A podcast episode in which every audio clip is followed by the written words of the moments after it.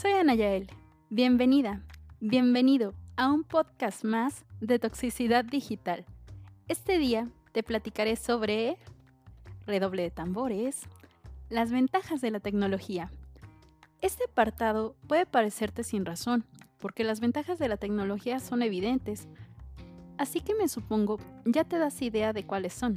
Aquí te dejaré algunas, ya sea para retomarlas o bien que quizá no las habías considerado. Acceso a la información.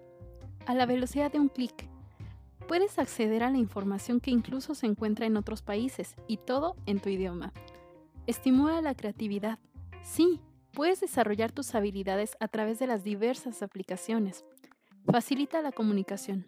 Por ejemplo, cuando fue el 19S, el 19 de septiembre, las redes de telefonía colapsaron. Sin embargo, el primer contacto que tuve con mi familia fue gracias al WhatsApp. Simplifica las tareas domésticas. A que esta ventaja no la habías pensado. Yo tampoco. Esto lo vemos con la calefacción, las puertas automáticas. Sí, los avances tecnológicos no solo se miden con los celulares.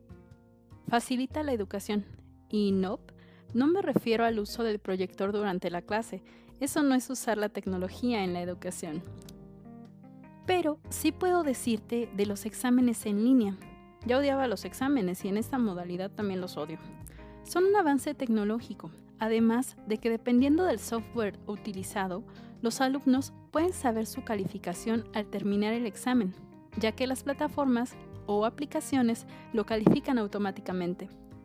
Desarrollo de habilidades tecnológicas a temprana edad. Actualmente hay niños entre 8 a 10 años que ya saben crear aplicaciones y programas. Crea fuentes de trabajo. Eso lo vemos más claro actualmente, el trabajo en línea. La aplicación AnyDesk, por ejemplo, a una de mis compañeras de escuela le permite que desde su computadora de casa pueda acceder a su computadora del trabajo. Desventajas de la tecnología.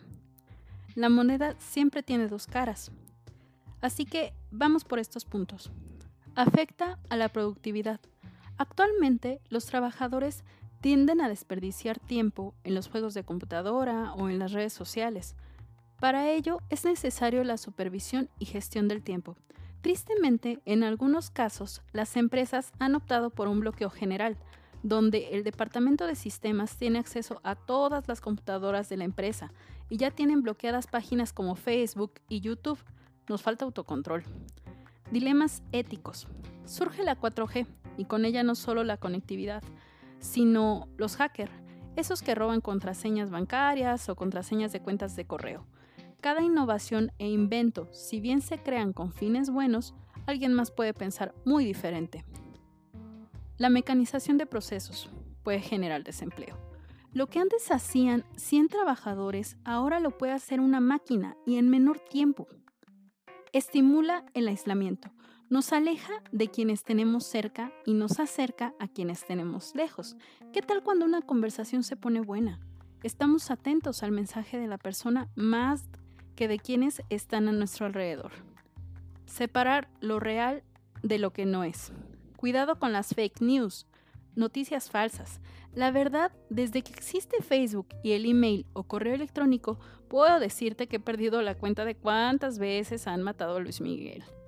Un ejemplo más cercano del que puedo contarte ocurrió en marzo 2020, donde enviaban una cadena de WhatsApp que decía que si comes alimentos alcalinos no tendrás COVID-19. Déjame decirte que ninguno de los alimentos que aparecen en este listado es alcalino.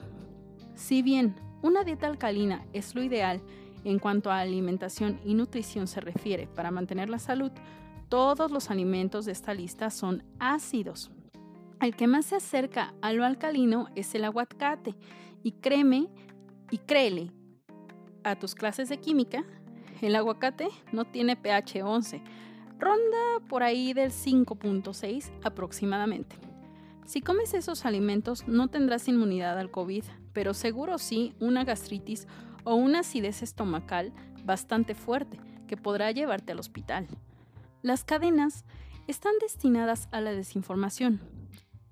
Son una mala broma de alguien que no tiene nada que hacer y que no, no conoce los, los alcances que tienen las cadenas en la población. Pero, ¿cómo discernir esta información falsa?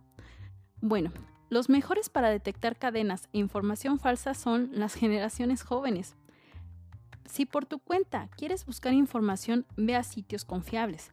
No Wikipedia, no Rincón del Vago, no publicaciones de Facebook de personas cualquiera. Tras esta información falsa de alimentos alcalinos, periódicos en línea como Animal Político lo desmintieron. Problemas con la privacidad y seguridad. Hackers, virus, todas las páginas a las que accedes se hacen promoción contigo y te solicitan tu correo electrónico para crearte una sesión. Estos no son virus, sin embargo son páginas que les interesa tener más difusión. Mi recomendación es no te hagas una sesión en esa página, porque créeme, después tendrás muchos correos que no quieres en tu bandeja de inicio. Respecto a las contraseñas, sí, sí te entiendo, y muy bien, tienes varias aplicaciones, cuentas de correo o páginas que requieren tu usuario y contraseña. Se facilita tremendamente tener una sola contraseña para todo eso, pero no lo hagas. Las contraseñas son como la cerradura de tu casa. Te apuesto, en la puerta de tu casa no tendrías un simple pasador. Qué gusto que me estés escuchando. Esto fue Toxicidad Digital y nos vemos en el siguiente episodio. Bye bye.